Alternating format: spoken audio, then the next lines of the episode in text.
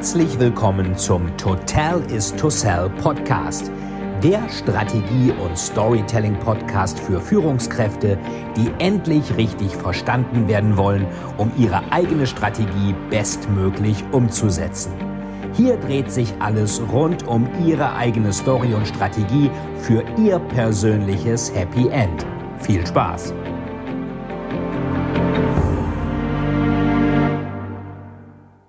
Herzlich willkommen zu einer neuen Folge von Storytelling TV.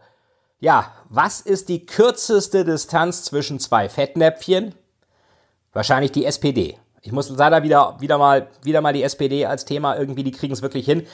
Story fängt mit S an, SPD fängt mit S an. Eigentlich müsste man denken, dass sie Storytelling können. Spannung fängt auch mit S an, aber ähm, eine Fettnäpfchen fängt mit F an. Aber trotz allem, ähm, Storytelling SPD passt nicht zusammen. Was haben die wieder gemacht? Der jüngste Streich, ähm, die wollten äh, Ketchup-Nudeln an Berliner Schulen. Also die haben äh, irgendwie bei Twitter gepostet letzte Woche, ähm, wir brauchen äh, Schulnahrung, was ja richtig ist. Kein Kind sollte hungrig in den Unterricht gehen müssen. Und das Foto war dann, so richtig billige Nudeln mit Ketchup rüber. So, ich habe keine Zeit gehabt, mal eben Nudeln mit Ketchup. Schmeckt ja auch. Ist das für Kinder richtig nahrhaft? Nein, wahrscheinlich nicht. Da meinten einige Nutzer auch, ja, billig abgespeist. Was ist das denn für ein Mist? Ähm, und andere sagten, also wenn ihr euch das für die Kinder wünscht, na dann gute Nacht. Und äh, vor allen Dingen, ganz witzig war eine äh, Reply, äh, ich hoffe mal, wir zeigen auch gleich nochmal ähm, unten oder im Link nochmal das, das, äh, das Foto davon oder wir blenden das mal kurz ein von diesen Nudeln. Ansonsten stellt euch einfach Nudeln mit Ketchup vor und sagten dann traditionelles Berliner Frühstück. Ähm, weil kein Kind sollte hungrig in den Unterricht gehen. Ich meine, klar, es gibt vielleicht welche, die Nudeln zum Frühstück essen. Mache ich manchmal auch. Ich esse auch gern mal Pizza am Wochenende, was meine Frau nie versteht. Also nicht, ich mache mir nicht Pizza zum Frühstück, aber wenn man abends in einer Pizzeria war, die war riesig groß, dann nehme ich das auch nochmal mit und esse es dann auch gern mal kalt. Das ist aber trotzdem nicht das, was man sich für Kinder wünschen würde. Also man geht hungrig in den Unterricht. Also was heißt das? Frühstücken die Nudeln oder fängt der Unterricht erst Mittag an, weil dann auch erstmal alle wach sind?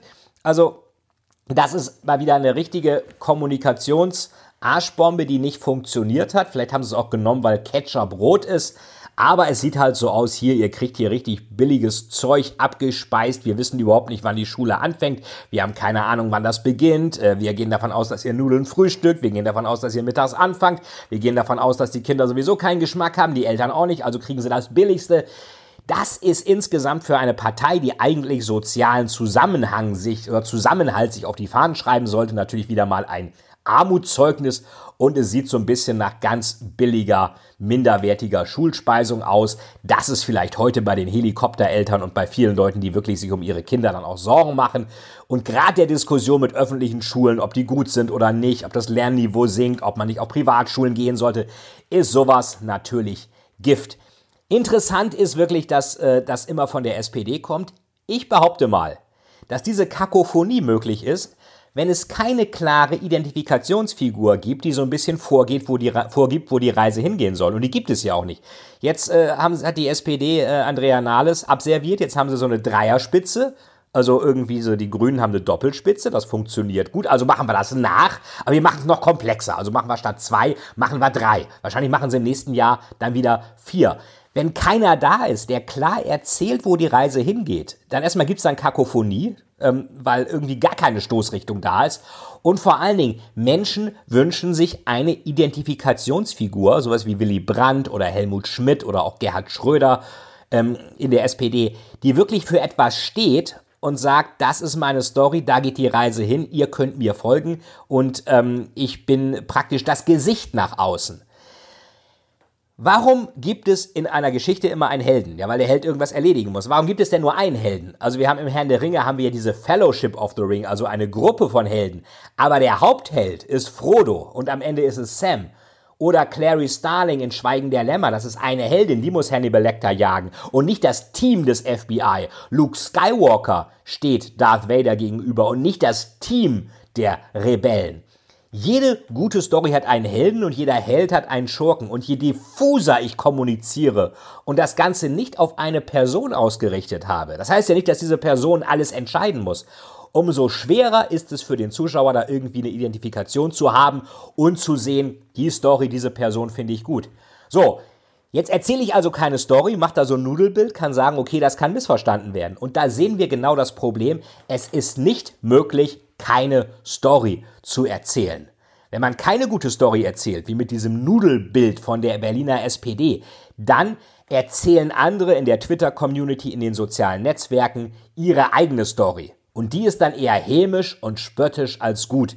Wenn ihr keine gute Story über euer Produkt erzählt oder gar keine Story erzählt, erzählt jemand anders eine schlechte Story über euch. Ihr macht also, also ein Outsourcing eures Marketings an Leute, die euer Produkt nicht mögen.